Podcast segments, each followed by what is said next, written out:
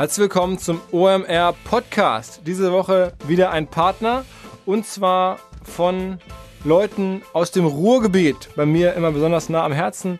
Die Kollegen von Easy Media sind schon seit 2010 im Programmatic-Bereich am Markt, aber haben sich bisher hinter ihrer gewhite-labelten Lösung versteckt und greifen jetzt sicherlich mit sehr viel Erfahrung und auch mit einer ganzen Erfolgsgeschichte im Rücken auch ähm, transparent sozusagen an unter der Adresse rtbmarkt.de oder rtbmarkt heißt auch deren Tool. Tool heißt in dem Fall eine DMP und eine DSP, also eine Data Management Plattform und eine Demand-Side-Plattform, die es ermöglicht, zum Beispiel Kampagnen zu targeten auf Mode-Interessierte, auf Audi A3-Interessierte, auf Skifahren, auf Musicals, auf ganz viele verschiedene Sachen. Tausend verschiedene Segmente gibt es dort, ähm, die man sozusagen im Displaybereich ansprechen kann in der Kampagnenplanung. Und die Kollegen von RTB Markt ähm, respektive Easy Media bieten an, dass sie unseren Hörern für drei Monate kostenlos die Gelegenheit geben, diese tausend Segmente zu probieren, darauf zuzugreifen ähm, Targeting, Optimierung, Reports zu ziehen und so weiter. Wer das machen möchte, rtbmarkt.de slash omr.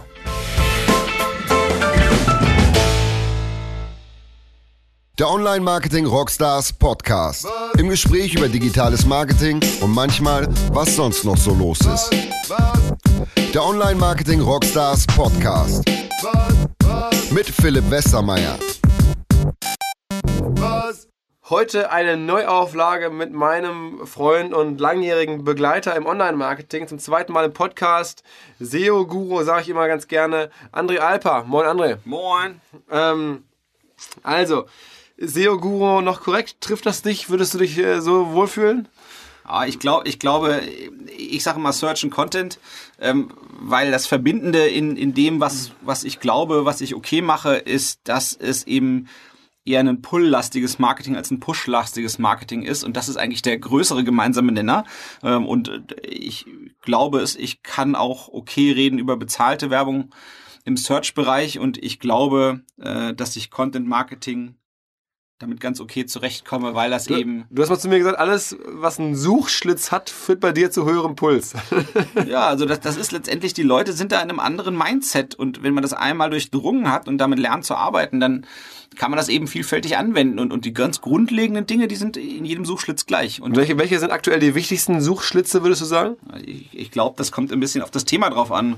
Äh, wenn jemand etwas macht, was irgendwie optisch getrieben ist, dann kann das eben ein Instagram- und Pinterest-Suchschlitz sein.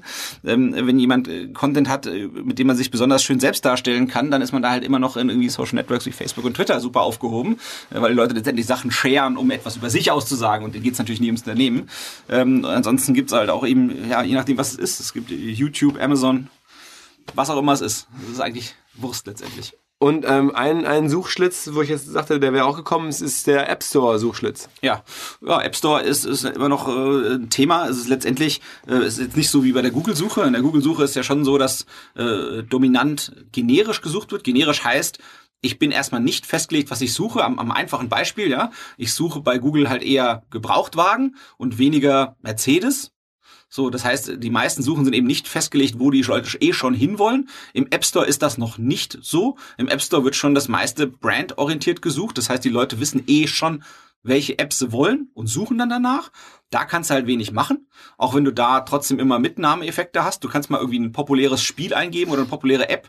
Du wirst immer sehen, da gibt's quasi gleich 20, 30 Apps, die so ähnlich heißen, die eben mitsurfen auf der Brand, aber das sind eher Mitnahmeeffekte. Ich finde, da kann man schlecht gewinnen. Das ist jetzt irgendwie nicht, nicht für ein professionelles Unternehmen, das ist jetzt kein gangbarer Weg, aber es gibt eben auch generische Suchen, wo die Leute sagen, keine Ahnung, Fotobearbeitungsprogramm oder Fotobearbeitung oder sowas und dann sind eben nicht festgelegt, welches Programm das sein soll und dann kann man eben durchaus. Aber ist der kleinere Teil der App Store suchen ist so so. Der kleinere Teil ist generisch, richtig. Aber nichtsdestotrotz äh, eine durchaus legitime Wachstumsstrategie und der, sozusagen der, der zweite unter Anführungsstrichen Nachteil gegenüber dem breiten Suchen im Web im App Store ist, ähm, dass ich letztendlich nicht so viel habe, mit dem ich einarbeiten kann. Ja? Man muss sich das vorstellen wie eine Webseite, die nur eine einzige Unterseite hat, nämlich die Startseite, ne? weil ich habe eben nur die Beschreibung im App Store.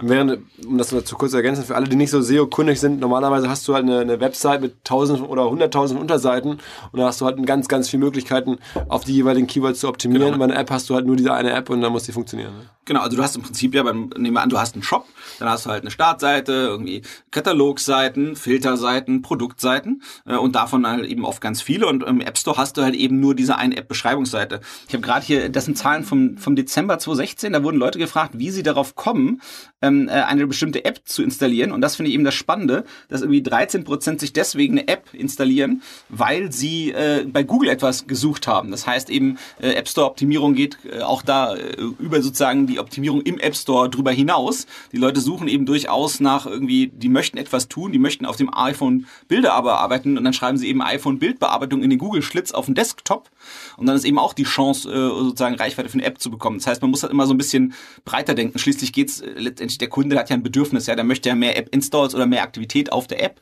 Das sind quasi die Grundbedürfnisse und dann ist quasi App Store-Optimierung einer der Wege dahin, genauso wie bezahlte Werbung äh, und, und, und eben aber auch optimieren in anderen Suchumfeldern, wo man sich eben auch über Apps informiert, ist eben sozusagen die natürliche Ergänzung dazu. Das ist oft überlappen und verquicken sich die Sachen und sind in der Kombination eigentlich das, was zuzuraten ist. Was, was sind denn so, wenn du jetzt, ohne jetzt Kunden öffentlich zu machen, aber wenn du jetzt bei Kunden bist, was wollen denn Kunden aktuell äh, suchseitig am, oder schlitzseitig am meisten optimiert haben? Ist es nach wie vor die klassische Google-Suche oder ist es mittlerweile kommen sie mit, äh, mit YouTube oder mit Amazon-Themen oder halt im App Store? Was ist so das, was dir am häufigsten begegnet?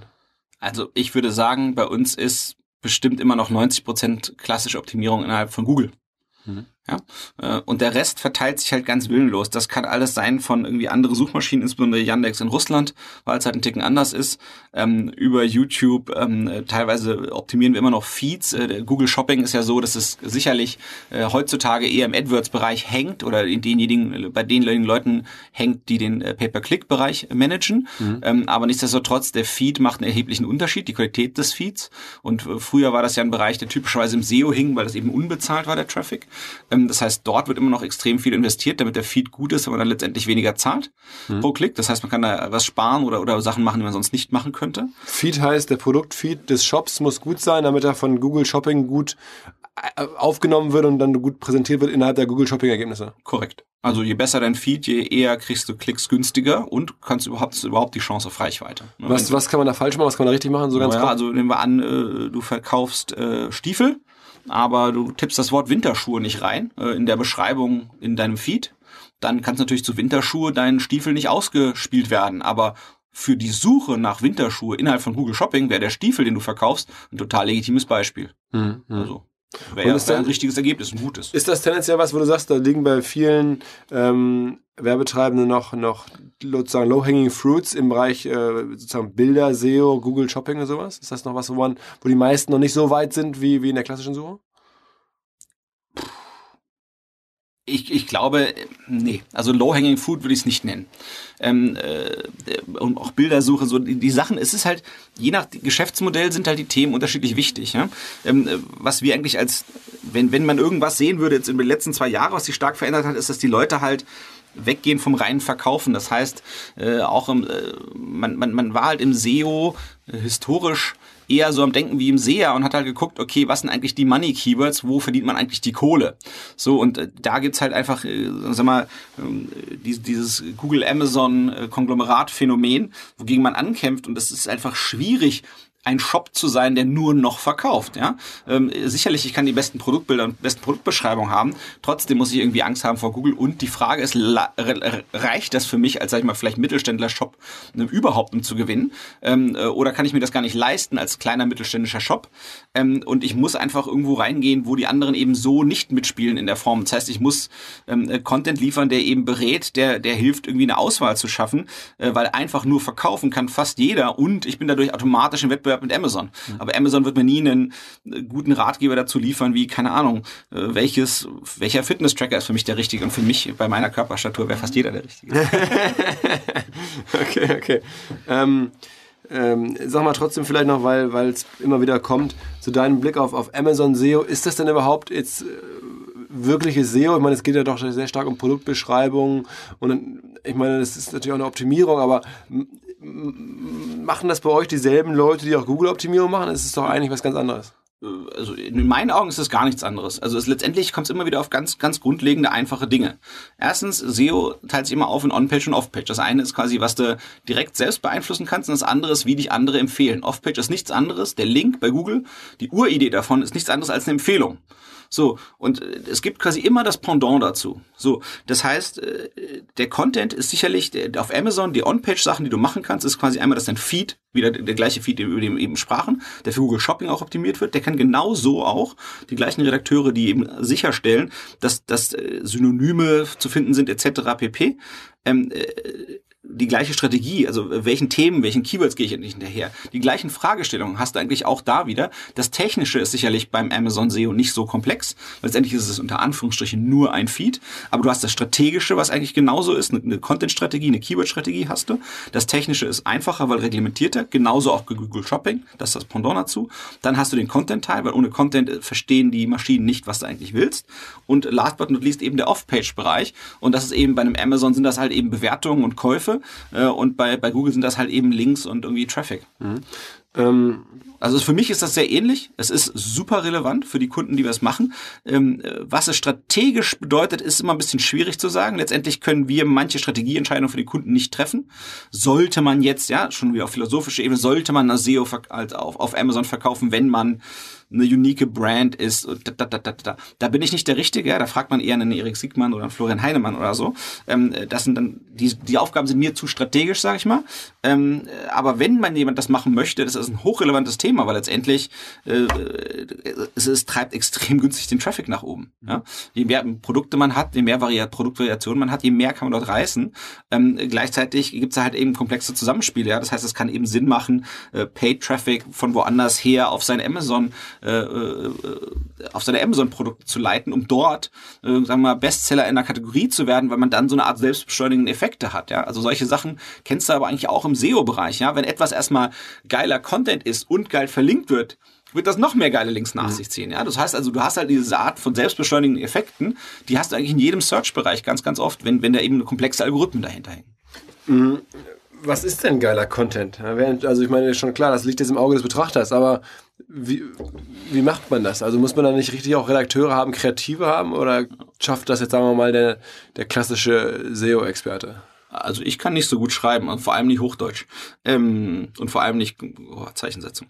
Ähm, also wir haben 170 Mitarbeiter und von denen sind 90 schreibende Kräfte. Mhm. Und aber das, das wäre unsere erste, meine erste Antwort dazu. Und aber bei, bei mein geiler Content, da denke ich mal, das, das müssten doch eigentlich Leute sein, die müssten dann bei Zeitschriften arbeiten oder bei großen Medienmarken arbeiten. So richtig geile Content-Produzenten, die würden doch eigentlich unzufrieden sein, wenn sie jetzt vergleichsweise nur im Vergleich zu der Medienmarke ja. bei, bei, bei, bei, sagen wir, unbekannt für einen Job arbeiten oder so. Mehr geteilte Antwort. Äh, also erstmal äh, im Allgemeinen guter Content. Also, also ich weiß, dass unsere, also wenn, wenn du quasi bei einem der großen Verlagshäuser, auch bei dem, was in Berlin sitzt oder so, wenn du da Content einkaufst und das tun Unternehmen auch, äh, in äh, ganz ähnlicher Form, wie sie es von uns einkaufen, äh, die Preise sind sich nicht unähnlich. Ich glaube nicht, dass wir da weit auseinander sind, ehrlich gesagt. Bloß, dass unserer eben äh, jenseits von quasi dem rein redaktionellen Brille eben auch, äh, sagen wir mal, für, für ein Pull-Marketing funktioniert, sprich ein Marketing über, über Suche ähm, etc. pp. Plus ähm, oft noch ein Ticken mehr weborientierter äh, geschrieben ist, ähm, während man sieht, dass die Redaktionsteams aus den großen Verlagshäusern, ähm, dass die manchmal doch eher für gedruckt schreiben. Ähm, ich werde da jetzt nicht beliebig viel tief reingehen können, das sagen wir aber meine Kollegen aus, unsere Redaktionsleiterin, unsere Werten, ähm, äh, die haben mir das quasi schon mehrfach versucht zu erklären. Ähm, das hat äh, zu tun mit irgendwie Komplexität von äh, Sätzen, äh, mit Länge von Sätzen, mit äh, Substrukturierung von Texten und solchen Themen. Ähm, äh, es gibt schon Sachen, die eher für Print geschrieben sind und eher für Online. Und Online ist halt eben doch ein Ticken anders. Und ich glaube, auch da haben wir nochmal eine Stärke, weil wir eben nativ nur digital machen. Ähm, aber preislich liegen wir quasi dem, was du, wenn du, wenn du beim großen Verlagshaus Content anfragst, ähm, äh, liegen wir nicht so weit auseinander. Aber müsste man nicht eigentlich, also in meiner Welt müsste man eigentlich Achso, und, und dann hat so wegen der Zufriedenheit gefragt. Das würde ich gerade noch adressieren, weil das äh, wäre, wäre, wäre, ähm, äh, also zum einen schreiben die großen Verlagshäuser eben auch für Kunden, so wie wir auch. Äh, insofern, äh, da ist gro kein großer Unterschied. Plus, ähm, äh, teilweise sind halt die Kunden äh, extrem schillernde Firmen auch. Äh, und man weiß auch, dass der Content dort Reichweite bekommt. Und ich glaube, das ist oft extrem befriedigend auch, äh, zu wissen, dass das, was man geschrieben hat, dass das gelesen wird, dass das funktioniert, dass das wertgeschätzt wird. Äh, und ich glaube, wenn man halt in irgendeiner Publikation auf Seite 28 irgendwas rausgebracht hat, dann kann man halt hoffen und, und fühlen, dass das irgendwie wichtig ist. Aber äh, ich sag mal, wenn man was online, wenn man sieht, dass irgendwas abgeht wie Zäpfchen, weil, weil es irgendwie einfach Monster Reichweite bekommt und der Kunde das für seine Corporate Communication nutzt, weil er eben so stolz auf dieses Stück Content ist, äh, das, das, das äh, hat schon extrem viel Befriedigung. Also die Sorge hätte ich nicht. Ähm, sag mal vielleicht noch ein Wort zu, wenn man sich ein anderer Suchschlitz, der selbst bei uns noch gar nicht so häufig diskutiert wurde, ist der eBay-Suchschlitz. Ähm, wie macht man denn Content, um beim, im eBay-Suchschlitz nach oben zu kommen? Was ist da geil? Also, wie läuft das? Also letztendlich ist das nicht so viel anders äh, als, als in jeder anderen, sagen wir mal, Preis- und Produktsuchmaschine. Ja, also das heißt, für mich ist ein Optimieren in Google Shopping nicht viel anders als Amazon, nicht viel anders als eBay. Ja, du hast letztendlich immer nur die Produktdaten, die du rüberschieben kannst. Bei eBay kannst du halt extrem viel Content reinballern erstmal. Also die, da gibt's ja kaum Mengenrestriktionen. Wichtig ist halt nur, dass es schön aufgearbeitet, das was man sieht. Ja? Und, äh, und, und das ist halt, also eBay ist sicherlich, sagen wir mal, ist nicht so viel Nachfragedruck da, aber wer schafft, seine Sachen bei eBay gebacken zu bekommen, der also gibt's, ich sehe regelmäßig, äh, sagen wir mal, sehen wir da lukrative Nischen. Ist sicherlich nicht für jeden etwas, weil es natürlich eine andere Komplexität hat. Manche lösen das auch mit einem Partner, aber letztendlich es ist ein spannender Kanal. Nichtsdestotrotz für diejenigen, die eben im E-Commerce-Bereich sind. Oder ich sehe, gibt's Gutscheinmodelle, die irgendwie prächtig drüber funktionieren und und und. Dann lass doch mal ein bisschen äh, sprechen, weil Amazon hatten wir gerade im Vorgespräch, fand ich spannend, hattest du erzählt, dass, dass selbst eine Amazon jetzt nicht nur als Plattform sozusagen äh, spannend ist, sondern dass die selber ja auch noch nach wie vor versuchen, sich zu positionieren als der Ort, an dem gekauft wird überhaupt. Also das, äh, noch nicht bei allen ist Amazon so gesetzt. Ja. Ähm, und äh, während wir jetzt ja immer diskutieren, wie wird Amazon, wie man auf Amazon groß, ja. äh, da gibt es ja auch dann tatsächlich Beispiele, von denen du sprachst, dass Amazon nach wie vor stark daran arbeitet, noch größer zu werden, logischerweise. Ja. Und da auch mit einfachsten Linkbaits arbeitet, wie du meinst also ich weiß nicht, ob, ob einfach nicht, aber es ist zumindest so sauber ausgeführt, dass durchaus auch für SEO ein, ein Wert dabei abfällt, ja. Also man, man sieht eigentlich vor jeder Weihnachtssaison gibt's eigentlich irgendeine gigantische hanebüchene Story, die hat keiner kommen sehen und die kommt halt von Amazon. Äh, diese, diese Saison war das quasi dieser Supermarkt, von dem sie angeblich einen Prototypen irgendwo hingebaut haben, wo du quasi reinlaufen kannst, dir Sachen nehmen kannst, wieder rauslaufen kannst und gar nicht erst zu zahlen brauchst, ja. Und das, es gab nicht ein Mainstream-Medium, wo das nicht drin war. Das war überall von Tagesschau über quasi sämtliche Tageszeitungen und das nicht nur hier, sondern in der gesamten Welt. So, und, und im letzten Jahr war das halt eben diese Lieferung über Drohnen. So sind die jetzt dabei die ersten, besten und, und schnellsten Pustekuchen, aber die haben halt, die, die schaffen halt ein Thema zu besetzen, was extrem nah, also noch relativ nah ist an deren Kernthema. Also du hast ja eigentlich das klassische Gegenstück dazu, sag ich mal, wären halt diese Google Moonshots, ja, die kommen halt in eine hanebüchene Story, was sie vielleicht machen werden, was total gut fürs Karma ist und was halt nichts mit deren Kerngeschäft zu tun hat.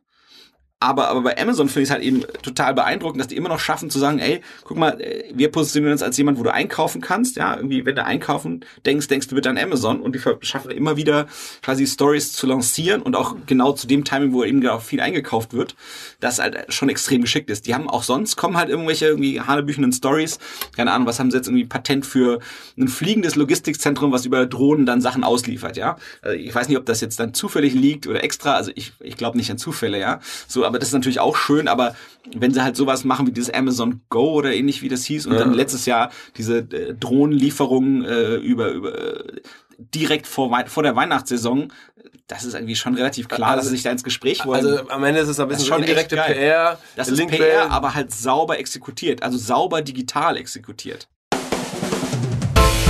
Ganz kurze Unterbrechung und Hinweis auf unsere Kollegen von Performance Advertising eine Hamburger Full-Service-Performance-Agentur, seit 2008 am Markt, knapp 50 Leute. Und wer Performance Advertising heißt, macht logischerweise Performance. Und zwar bieten die Kollegen Performance Advertising in vier Kanälen an. Der größte, bekannteste, worüber ich sie kennengelernt habe, ganz am Anfang, waren die Text-Bild-Kombinationen, also die Anzeigen in den Performance Advertising-Boxen unterhalb von Artikeln auf großen Publisher-Seiten. Spiegel, Stern, Brigitte und so weiter. Das klappt sehr gut und liefert meistens wirklich neue Kunden, neue Leads, die man noch nicht so aus anderen Kanälen rausziehen kann. Daneben bieten die Kollegen mittlerweile auch ähm, Social Media Anzeigen, sehr stark über Facebook, sind da über API angeschlossen ähm, und targeten sehr granular Facebook. Dann klassisch Display, Programmatic, Retargeting und als viertes E-Mail. ähm, haben einen Adressbestand und bieten entsprechend E-Mail-Marketing auf ihren bestimmten Adressbestand. Alles auf CPO, CPL, CPC möglich. Optimierung auf jeden Fall. Ich denke auch in einigen Fällen die Abrechnung. Wer mehr wissen möchte, performance-advertising.de oder Kontakt omr at performance-advertising.de. Die Kollegen melden sich sofort und starten eure Kampagne, suchen euch neue Kunden. Was hat es denn jetzt irgendwie mit der ganzen äh, SEO und Sprache auf sich? Es gibt jetzt ja schon Leute, die sagen irgendwie, Amazon wäre strategisch total schlau, weil ähm, wenn demnächst wir alle über Alexa, also diese Sprachbox da von, von Amazon, dann irgendwie sagen, wir möchten gerne Waschmittel bestellen, dann kann Amazon entscheiden, welches Waschmittel da rauskommt. Ähm, äh, angeblich, und aber hier der Kollege Galloway, der Professor, ne, der bei uns da äh, vor kurzem gesprochen hat, der auch wirklich ein spannender Marktbeobachter ist, Scott Galloway, der sagt ja wirklich irgendwie, Amazon sei so führend im Bereich äh, Sprache und Alexa und das wäre so toll. Und am Ende ist es ja auch ein SEO-Thema. Es werden verschiedene versuchen, auf Spracheingaben irgendwie zu optimieren. Ähm, haben wir schon Artikel darüber geschrieben. Äh, Alexa, Google Home, Siri. Wie siehst du das da gerade? Also was ist denn so Sprachinterface und SEO? Ja. Also letztendlich, ich glaube, es gibt so äh, mehrere Sachen, die da zusammenkommen. Ähm, äh, erstens natürlich, tippen ist jetzt nicht jedermanns Sache, das in schnell zu machen. Ne? Das heißt, erstmal ist es gar nicht so komfortabel zu tippen. Sprechen ist viel einfacher, das ist total äh, geübt und gekonnt. Ähm, ähm, das zweite ist, dass eben auch ganz eng verbunden mit dem Sprachinterface ist, wenn ich dich jetzt fragen äh, möchte, ja, wo könnten wir denn irgendwie in der Nähe eine, eine schöne Pizza essen, dann gehe ich ja auch nicht hin zu dir und sag, Italiener Hamburg. Hm. Das ist, das ist, so würde ich mit Keywords suchen. Ja, das heißt, dieses Suchen mit Keywords, das haben wir uns mühevoll künstlich erlernt, wie das Arbeiten mit einer Maus. Aber es ist jetzt nichts Natürliches, was in der menschlichen Interaktion passieren würde.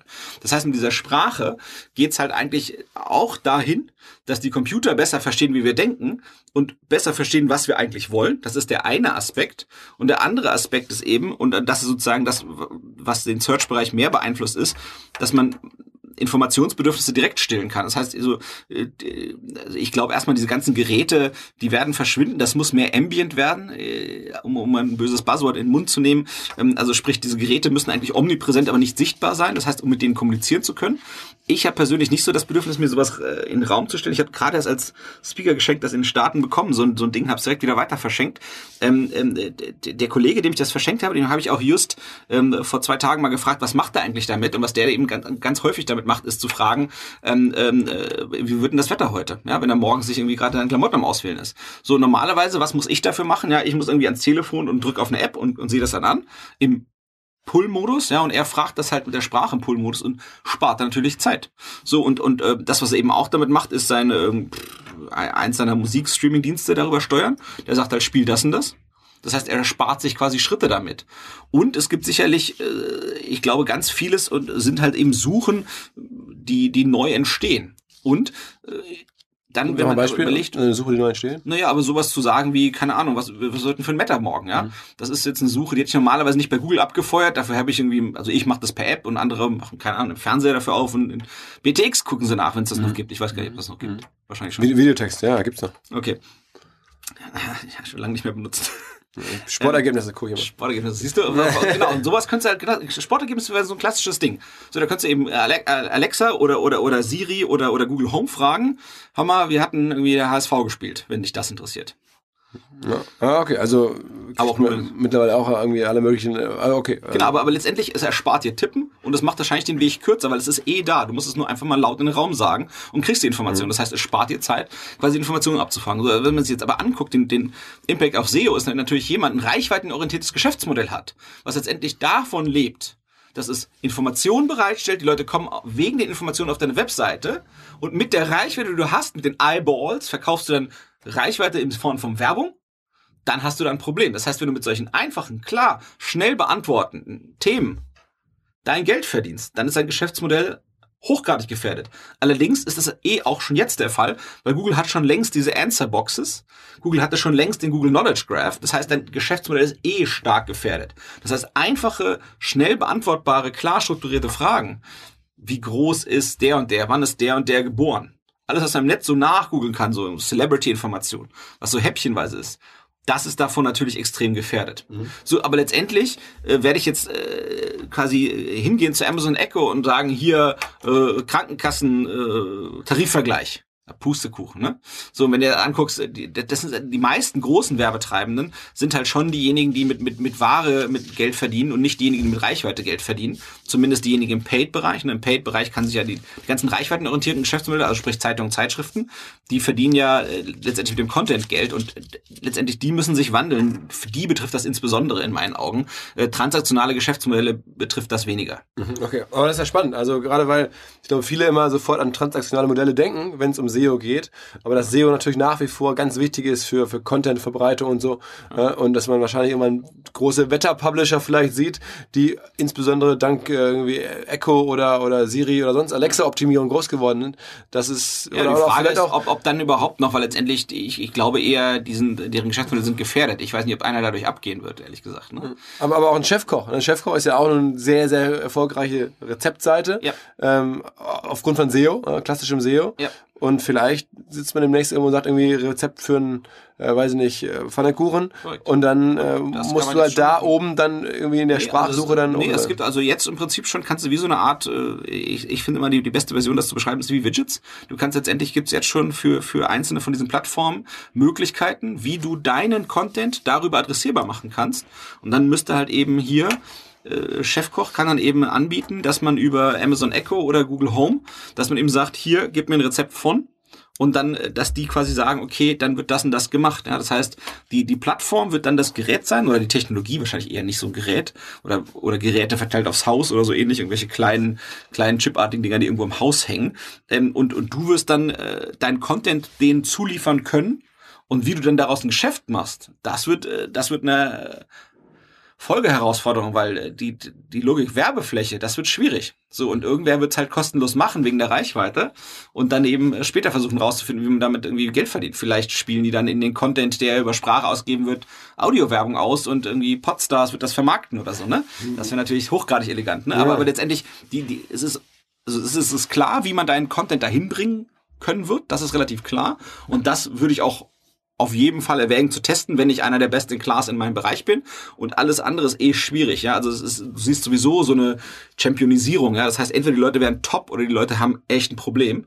Ähm, das, das siehst du schon ganz krass im Internet in meinen Augen. Ähm, und bei solchen Geräten wird das halt noch, noch mehr der Fall sein, ne? weil es wird halt nicht zählen, wer ist auf Platz zwei und drei, sondern nur auf Platz eins. Der wird halt ausgespielt und alle anderen nicht. Und wie der Geld verdient damit, dass er die Reichweite hat das ist halt total offen. Ja, vielleicht sind es eben, wie gesagt, Audio-Ads oder keine Ahnung. Mhm. Der darf halt irgendwelche Informationen abkriegen oder so, um dann irgendwas anderes damit zu machen. Dann, dann nachdem wir jetzt sozusagen Sprache und SEO als, als große äh, Trendthemen gemischt haben, mischen wir jetzt die nächsten beiden Trendvokabeln zusammen. AI und SEO. Ähm, sag mal, was zu, da erwarten sich auch alle möglichen Menschen eine ganze Menge von, von diesem Thema AI, also Artificial Intelligence, ähm, künstliche Intelligenz. Ähm, und dann höre ich auch immer wieder für SEO, sei das jetzt auch demnächst ganz relevant. Wie siehst du das? Ähm, äh, das überlappt sich, ja. Also die, wenn du, ganz vieles von denen äh, ist letztendlich der Versuch, dir Informationen zu schicken, noch bevor du sie brauchst. Das heißt, wenn du irgendwie mit Google Now rumrennst und das gerne und viel benutzt äh, und die eben sehen, du gehst dauernd ins Kino und checkst dort ein und, und interessierst dich die ganze Zeit für Kinothemen und du läufst an einem Kino vorbei und schaltest dein Telefon ein, dann werden dir sagen, was gerade dort gibt oder es ist gerade Mittagszeit und, und die sehen dich dauernd bei Italienern, dann werden die sagen, guck mal, hier gibt's diese drei italienischen guten Restaurants in der Nähe. So, das heißt, die versuchen dir Informationen zu pushen, bevor du sie suchst, ja, oder ähm, äh, die, die gucken halt in deine Mails rein und versuchen dir zu sagen, dann, dann ist ein Flug und dann, dann sollst du losgehen, damit du dann, dann rechtzeitig da bist. So, und das heißt, es geht letztendlich um eine bessere Mensch-Maschine-Interaktion und das ist zum einen intelligenter und zum anderen über Sprache oder eben halt auch Informationen quasi schon in den Push-Modus raufbringen. Ich finde die Implikation für SEO überschaubar, weil die Suchen, diese Pull, mit dem wir arbeiten, wo wir uns quasi als eine mögliche Option und hoffentlich die beste anbieten, wenn jemand offen und generisch sucht, das wird nicht wegfallen. In meinen Augen sind das ganz vieles, was hier kommt, äh, A, informational und B, ist es on top suchen. Das heißt, das meiste Geschäft wird im transaktionalen Bereich gemacht, in eigentlich jedem digitalen Marketing, was, worüber ich so einen Überblick habe. Ähm, und im informationalen Bereich, dort wo eben der Publishing-Bereich stattfindet, das ist das, was eigentlich hier ähm, attackiert wird, äh, viel mehr. Und, und das Zweite ist eben, äh, sagen wir mal, dass das eben wie man damit am Ende des Tages Geld verdient, wenn man schafft dort, keine Ahnung, äh, am Ende wird es dann auch wieder SEO drin geben und es wird halt auch aber wieder nur einen geben, wahrscheinlich der gewinnt, ne? Also, weil Aber es wird halt klingt der nicht eine mehr- Italiener in der Nähe gewinnen. Aber es klingt nicht mehr so nach, nach diesen ganzen Arbitrage-Möglichkeiten und Get-Rich-Quick-Möglichkeiten, die man früher so auch mit SEO schnell verbunden hat. Ne? Dass man irgendwie äh, bei, bei Google oben war, zu bestimmten Keywords war eine tolle Sache, dass man irgendwie in verschiedensten Geschäftsmodellen äh, Firmen aufbauen konnte über, über Google. Jetzt, wenn ich sowas höre, dann klingt das eher so wie eine Produktverbesserung für Google selber oder eine Produktverbesserung von, von Amazon oder so und gar nicht mehr so wie einen Bereich, der jetzt ein großer Spielplatz für viele ist, wo, wo viele rumprobieren können. Das ist der Händler vielleicht, der dann da irgendwie Angebote macht, aber so diese, das hört sich jetzt für mich eher so ein bisschen nach äh, ja, Produktverfeinerung an, als jetzt nach einer ganz neuen Welt erfinden. Vielleicht ist das so. Also ich glaube, es ist ganz viele Verbesserungen der Mensch-Maschine-Interaktion. Ne? Also letztendlich, ich kann äh, mich viel besser mit dir unterhalten, als das, was ich an Bedürfnissen habe, in Keywords ausdrücken. So, und wenn ich halt meine Informationsbedürfnisse oder meine Bedürfnisse, wie ich etwas tun möchte, ich kann auch sagen, hier, äh, geh mal online, äh, äh, was hast du irgendwie aktuell Angebote für rote Schuhe in der Nähe? So, das ist halt viel leichter zu sagen, als das in Keywords auszudrücken. Da kriegst du einen Krampf, wenn du das tippst. So, und ich habe einfach viel mehr Möglichkeiten, die viel näher mich an meine Bed- Bedürfnisse holen. So, und, und letztendlich überlassen wir quasi in dem Moment dann der Maschine, das zu übersetzen in, wie sie es schafft, die richtigen Ergebnisse dafür beizubringen. So, und das finde ich eigentlich eine ganz elegante Verbesserung. Aber letztendlich, ich glaube, es, es führt dennoch dazu, dass die, diejenigen, die es schaffen, das Ding zu, hinzukriegen, die besten zwei, drei maximal, die werden Spaß dran haben. Alle anderen werden es richtig schwer haben. So, und das sehe ich da halt auch wieder passieren. Lass uns mal ein bisschen bodenständiger werden. Wenn ich ähm, äh, jetzt den ganzen, was ich immer schon mal einen, einen SEO-Experten fragen wollte, ist, ich sehe jetzt, wenn ich bei Instagram gucke oder bei Facebook auch zum Teil, ähm, diese ganzen Hashtag-Wahnsinn. Also alles Ja. wird verhashtagt und so. Ja. Ähm, macht das eigentlich wirklich Sinn? Also suchen viele Leute oder sind diese Hashtags auf, auf, auf, ähm, also auf Instagram oder so, ist das wirklich irgendwas, was mir da fundamental hilft, wenn ich da, ist das ein, ein Sortiermechanismus? Also wie siehst du diese, diese ganzen Influencer-Plattformen generell? Ich meine, das ist ja auch ein Thema, das man aus einer SEO-Sicht angehen kann oder muss. Ne? Ähm, sag mal da so ein bisschen was zu. Ich glaube, es, es knüpft so ein bisschen ähnlich an an das, was wir vorhin gesagt haben über die App Stores. Ja, die meisten, das meiste, was läuft heutzutage, ist schon noch über die großen Personen, denen Leute folgen. Und die müssen eigentlich nicht mehr so viel vertaggen, weil denen folgen die Leute eh. Ähm, ich glaube, dass das Vertaggen oder für Hash, also Hashtags dranhängen, macht immer dann Sinn, wenn du halt eben noch nicht so eine große Reichweite hast, weil du dann immer hoffen kannst, auf irgendwelche Themen mit draufzuspringen. Also irgendjemand besetzt irgendein Thema, keine Ahnung, Online-Marketing-Konferenz, baller ich heute irgendwas da in Instagram rein und mache ein lustiges Foto vor eurem Büro. Und dann versuchst du, und ich habe, nehmen wir an, theoretisch hätte ich ein großes Followership, dann würde es für dich als kleiner Follower auf dem gleichen Thema Sinn machen, sich zu versuchen dran zu hängen, weil letztendlich der Screen ist nur so klein, die Daumen sind halt so groß. Regelmäßig gucken auch Leute gezielt und ungezielt nach diesen Hashtags, aber das meiste und auch wieder anfangen, diese, die gleichen Schemata wieder anwenden beim Denken. Branded, non-branded Search, also generisch, ja. Die einen suchen halt nach der Person Pamela sonst was. Pamela Reif. Korrekt. Ja. Mit der sich immer alle fotografieren wollten und bei mir nicht. Ja, ich will, dass der nächsten Rockstar sollen sich alle mit mir fotografieren. Bitte. Ja, aber ich habe echt einen Komplex seit dem letzten Mal. Ja, alle wollten sich mit ihr telefon äh, fotografieren und nicht mit mir. So sei es drum. Also auf jeden Fall, die einen, die meisten suchen halt nach irgendeiner so einer Instagram oder oder halt eben Celebrity innerhalb dieses Influencer-Netzwerks oder innerhalb dieser Plattform und ein anderer Teil sucht halt neutral. So und ich finde, du hast halt Plattformen, bei denen qua Natur mehr neutraler gesucht wird. Also bei einem eine Pinterest wird viel mehr generisch gesucht, aber auch beim Instagram und die Hashtags sind nichts anderes als wie generische Suchbegriffe. Das heißt, es macht schon super Sinn. Aber ist es auch Richtig- ein Ordnungskriterium, dass du sagst, ähm, man würde aus SEO-Sicht irgendwie Plattformen danach ordnen in ihrer Relevanz für SEO, wie viel generisch gesucht wird und wie viel nach Nee, so erstmal muss Prominenz oder anderen Sachen gesucht Nee, erstmal muss ich, glaube ich, gucken, was mein Produkt ist. Ne? Also manche Produkte sind halt optisch getrieben, da gibt's halt bestimmte Netzwerke für. Manche haben komplexe Sachen, das ist vielleicht im Video eher ein Thema. Das heißt, man muss halt schon eben erstmal gucken, was ist eigentlich das Produkt. Insofern, und, und auch, was ist die Grundmenge und wie kompetitiv ist das auch, ja? Vielleicht macht es irgendwo Sinn, reinzugehen, wo es halt noch nicht so kompetitiv ist, ja? Bei Snapchat zum Beispiel kann man halt aktuell in meinen Augen nicht sinnreich arbeiten, weil man halt eben gar nicht so sinnreich suchen kann, ne? Das heißt, dort sehe ich halt irgendwie keine Search-Plattform. Aber bei Instagram kann man schon sehr sinnreich, wenn man irgendwie Themen besetzen möchte und optisch getrieben ist, kann man das durch die Bildbeschreibung und durch die Bilder und die Hashtags extrem gut machen. Man kann ganz klar Themen besetzen. So, jetzt muss man auch gucken, dass man Followership in der Richtung aufbaut, dass das wieder geliked wird. Das heißt, aber, aber da geht's auch wieder die gleiche. On-Page und Off-Page. Ja, On-Page ist der Content, das ist quasi die Bildbeschreibung, sind die Hashtags und die Empfehlungen sind äh, die Kommentare der anderen, sind die Herzchen der anderen. Das heißt, ich muss eben einen Followership haben und aufbauen, was eben bereit ist, mir Empfehlungen abzugeben. Das heißt, du hast wieder die gleiche Logik, ja? Generisches Suchen, Brand-orientiertes Suchen oder Influencer-orientiertes Suchen in dem Kontext. Du hast wieder On-Page-Content bei mir, auf meinem Profil und Empfehlungen. Wie kriege ich die Empfehlungen hin? Also du hast die gleichen Logiken kommen quasi immer, immer wieder. Mhm. Ist das eigentlich das, was du, was, was, was ein SEO meint, wenn er auch Content Marketing sagt? Also sozusagen, diese Art von Content zu erzeugen oder, oder sag mal in, in deinen Worten jetzt aus, aus eines, eine, eine, mit einer SEO-DNA, ähm, was ist, was ist Content Marketing dieser Welt? Also, also gerade also, erzählt, dass, dass auch ja. große Verlage Content produzieren, ihr auch, oder geht es ja. um geilen Content, aber ja. ähm, wie vertreibt man den denn dann? Also wie kriegst du deinen Content in die Menge gepusht, jetzt außerhalb von vielleicht Google? Ja, also ich glaube, das Content-Marketing-Thema ist halt deutlich, deutlich breiter als nur SEO. Also ich würde auf gar keinen Fall sagen, dass ein SEO qua Natur der allerbeste Content-Marketer ist. Das ist nicht der Fall.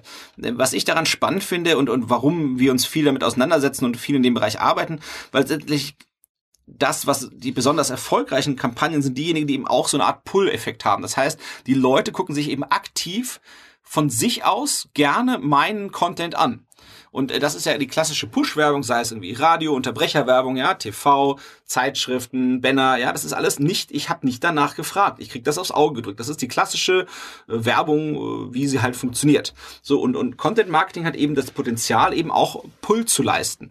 So, und, und, und das andere, äh, und, und äh, weil wir eben aus dem Pull-Bereich kommen, nämlich aus dem Search, wo eben ganz klar eben Pull angesagt ist, weil die Leute wollen eh was, deswegen tippen sie was in den Suchschlitz und dann kämpfe ich darum, dass hoffentlich ich oder mein Kunde oben sind äh, und nicht jemand anderes den Besucher bekommt.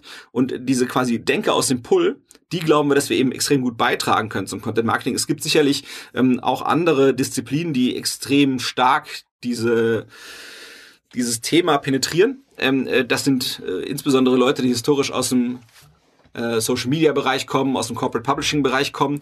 Ähm, das hat alles seine Legitimität. Ne? Man hat gesehen, dass eben Social Media als äh, Einzelthema zu setzen relativ schwierig ist, dass man eigentlich eher einen größeren Plan machen muss. Das heißt, dass man eigentlich überlegen muss, was spielt man eigentlich für einen Content und dann ist Social Media nur ein Distributionskanal. Und die Leute aus dem Corporate Publishing, die haben halt schon immer irgendwie lustige Firmenbroschüren gemacht, mussten sich halt historisch nicht über Distribution kümmern und auch nicht um digital. Digital lernen sie eher zügiger und fangen halt immer mehr darüber an, integriert, nicht nur über Content Produktion, sondern auch Distribution nachzudenken. So, wir kommen sicherlich Content-Produktion, können wir wohl auch, weil das haben wir für SEO immer gemacht. Machen wir das jetzt immer irgendwie total kreativ, flashy und genauso geil wie Corporate Publisher? Wahrscheinlich nicht, sondern deutlich mehr, sagen wir mal, weil wir eben deutlich mehr Kopf als Bauchmenschen sind und, und Corporate Publishing kommt eher, sagen wir mal, für mich eher aus der Bauch-Branding-Ecke und nicht aus der Kopf-Vertriebsecke. Äh, äh, aber, aber in meinen Augen ist das Spannende eben, das ist eben kein so ein ganz klassischer äh, Kundenakquisitionskanal nach dem Motto, das pumpe ich rein, das kommt hinten raus, sondern es ist halt eben etwas an der Schwelle zwischen Pull und Push. Das heißt, man braucht Leuten eigentlich aus beiden Bereichen das richtig, richtig geil zu machen. Ähm, es ist auch etwas an der Schwelle quasi zwischen Branding und Vertrieb.